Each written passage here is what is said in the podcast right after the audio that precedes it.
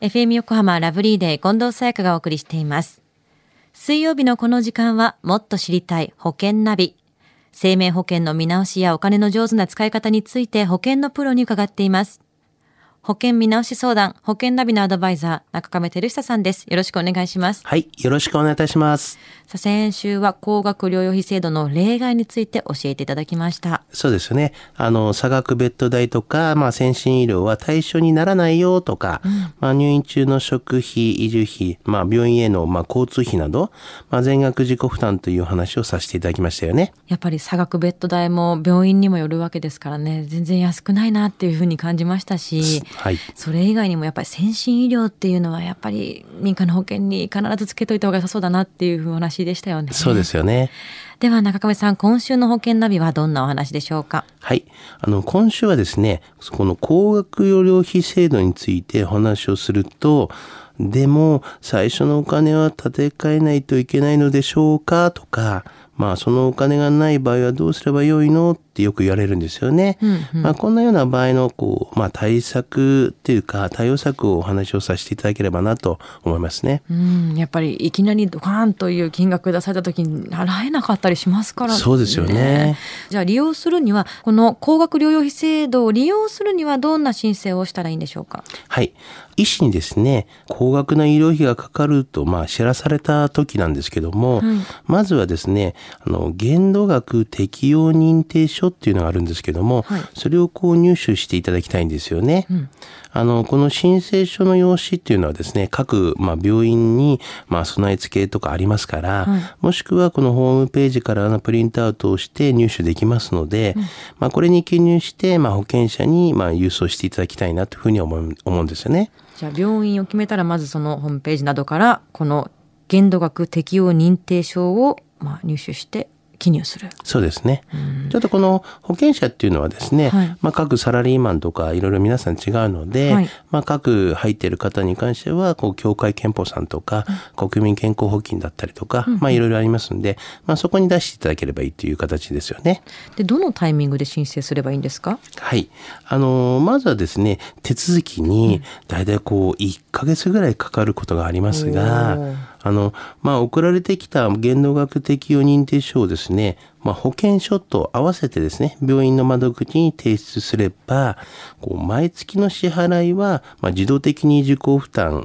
まあ、限度額までですね、済むようになってるんですよね。うんじゃあもうこれ結構なるべく早くとはいえ、まあ、そういった書類が届けばはい。もうそれを同時に出せばいいってことですよね。そうですよね。でお医者さんにあの高額な医療費がかかるって知らされた時にまあ他に知っておいた方がいいこととかありますか？あ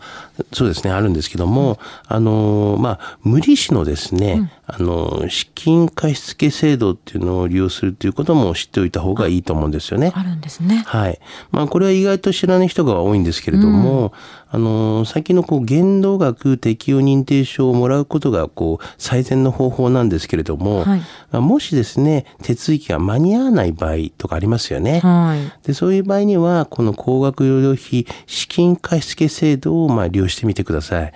あの、いわゆる、協会憲法さんとかではですね、この高額療養費の支給見込み額の大体8割相当を、えー国民健康保険ではほとんどの自治体がですね、あの9割相当を、えー健康保険組合ではですね、大体8割から9割相当を貸付してくれて、まあ直接病院に払い込んでくれるという形なんですね。うん、これはじゃあもうお金を借りる一時的にってことだったり、まあ、申請をなるべく早くした方がいいと思うんですけども例えばどっちも間に合わなかったなんていう場合もあると思うんですがこういった場合はどうしたらいいんですか？そうですよね。まあ、そうしますと、もうもうしょうがないんですけれども、はい事後申請の手続きをしていただくっていう形になりますよね。うんうんあの、まあ、退院時などにですね、窓口で自己負担が、まあ、3割とかありますよね。うんうん。そういったものを一旦支払っていただいて、はい。まあ、その後、まあ、保険者に連絡をして、払い戻しを受けるという手順になります。うんうん。まあ、通常病院からですね、まあ、保険者への請求は翌月になりますから、はい。まあ、それから保険者の手続きには1ヶ月ほどかかるので、はい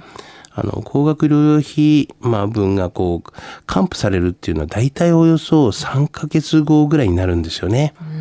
ですから、まあ、事後申請になった場合はですね、時間がかかることは、まあ、覚えていた方が良いと思いますよね。やっぱり行政でいろんなチェックを通すわけですから、ねだいぶ時間がかかって、だいたい2、3ヶ月って言いますけども、やっぱそれぐらいかかってしまうってことを考えると、なるべく早め早めに、はいまあ、この高額療養費制度だったりとか、まあはいた間に合わなかったら借りる、はいあの資金貸付制度を使った方が良さそうですね。そうですよね。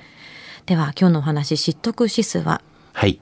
ズバリ98です。98。結構皆さん知らないんで、覚えておいていただきたいですよね。絶対ですね、これは。さあ、今日の保険の話を聞いて興味を持った方、まずは中亀さんに相談してみてはいかがでしょうか。詳しくは FM 横浜ラジオショッピング、保険ナビ、保険見直し相談に資料請求をしてください。中亀さんに無料で相談に乗っていただきます。お問い合わせは電話番号045-224-1230 045-224-1230または FM 横浜ラジオショッピングのウェブサイトからどうぞ。そして保険ナビは iTunes のポッドキャストでも聞くことができます。もっと知りたい保険ナビ。保険見直し相談、保険ナビのアドバイザー、中亀照久さんでした。ありがとうございました。はい、ありがとうございました。